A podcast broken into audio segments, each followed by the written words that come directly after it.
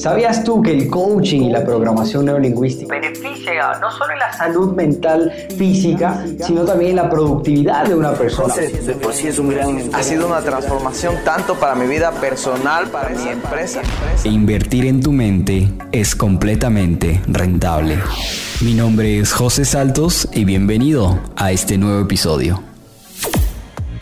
Hola, ¿qué tal? Qué gusto, te saluda José Saltos, bienvenido a este video. Y bueno, hoy te voy a responder la pregunta que muchas veces nos estamos haciendo en el día a día. ¿Qué es un coach? En primer lugar, un coach no es un consultor, no es un asesor.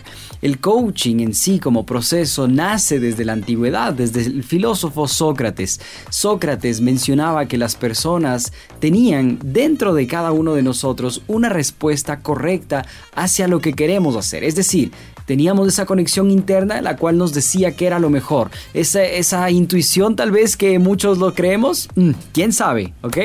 Pero específicamente Sócrates se enfocó en el arte de la mayéutica y el arte de la mayéutica es el arte de saber hacernos preguntas, es decir, qué tipo de preguntas nos hacemos nosotros en nuestro día a día, en nuestro diálogo interno y qué tipo de preguntas hago al resto de las personas, ¿ok? Entonces al entender todo esto, nos permite identificar que un coach es una persona que nos va a dar un acompañamiento, que es una persona que nos identifica en qué momento estamos el día de hoy y hacia dónde queremos ir. El coach se enfoca muchísimo en el presente y en el futuro de la persona. No se enfoca en la parte del pasado. De cierta manera hay ciertos conflictos de psicólogos, coach, entrenadores de PNL, pero cada uno tiene su función, ¿ok? El coach básicamente no trata con una persona que tenga problemas, ¿sí? Mentales, por decirlo así Ahí tiene que ver un, un, en este caso, un psicólogo versus lo que es coaching, lo que es programación lingüística, que lo vamos a ver a continuación. Entendiendo también que el coaching es un proceso, obviamente es el proceso que realiza el coach, y este proceso se trata en ayudar a buscar distintas soluciones o alternativas hacia un objetivo que tiene una persona en común, ¿ok?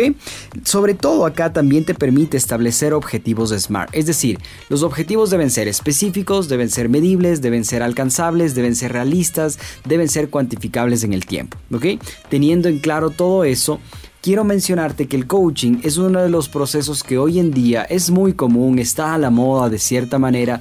Y mira, hay como en cualquier profesión, hay profesionales muy buenos y hay profesionales no tan buenos, ¿ok? Hay muchos profesionales que no trabajan de, toman un curso y, ya son coach. Mira, para el tema del coaching es una formación bastante intensiva, ¿listo?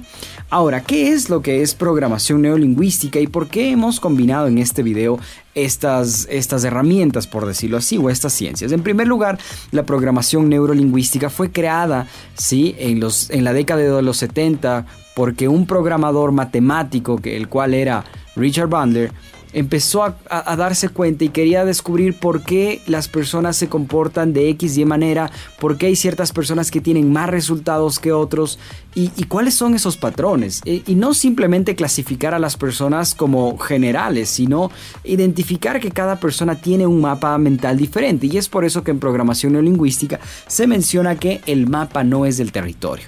Y, todo, y también tiene ciertos enunciados en donde menciona que cada persona hace lo mejor que puede con la información que tiene. Entonces quiero que te imagines en la parte de programación neurolingüística en donde vamos a dividir en tres etapas. Primero, la parte de programación que viene a ser cómo nosotros organizamos nuestros sistemas. ¿sí? Imagínate una computadora, en esa computadora básicamente nosotros instalamos sistemas, software, plataformas, etc. Y eso hace que la computadora tenga un tipo de funcionamiento. La parte neuro, sí, que se enfoca muchísimo en descubrir cómo absorbemos, obtenemos información del mundo exterior, en este caso mediante los cinco sentidos visual, auditivo, kinestésico, olfativo, gusto, tacto, ¿ok? Y por último, tenemos la parte lingüística. Nuestra forma de escribir, nuestra forma de hablar, nuestra forma de expresarnos menciona mucho sobre cómo está constituido nuestras creencias, nuestra imaginemos que nuestro, nuestra mente es como una máquina. Entonces, si quiero entender cómo está constituida esa máquina, tengo que analizar cómo piensa la persona, cuáles son sus pensamientos, cuál es ese diálogo interno cómo habla, qué dice, cómo se expresa, ¿ok? Y sobre todo entender que eh, hay una estructura para que el pensamiento genere acciones y acciones generan emociones. Hay distintas escuelas que esto lo, lo, cambian y dicen que primero la emoción y después la acción y después el pensamiento.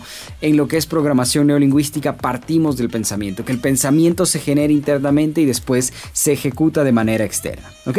Entonces, me alegra saber que te has quedado hasta el final de esta sesión.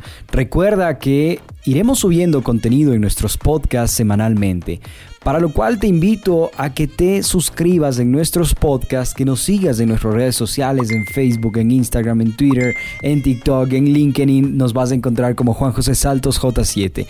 Adicionalmente a ello, suscríbete en el canal de YouTube para que puedas ver otro contenido adicional y si deseas descargarte, participar en clases gratuitas o averiguar mucho más sobre nuestras formaciones, ingresa a www.josesaltosoficial.com. Nos vemos pronto.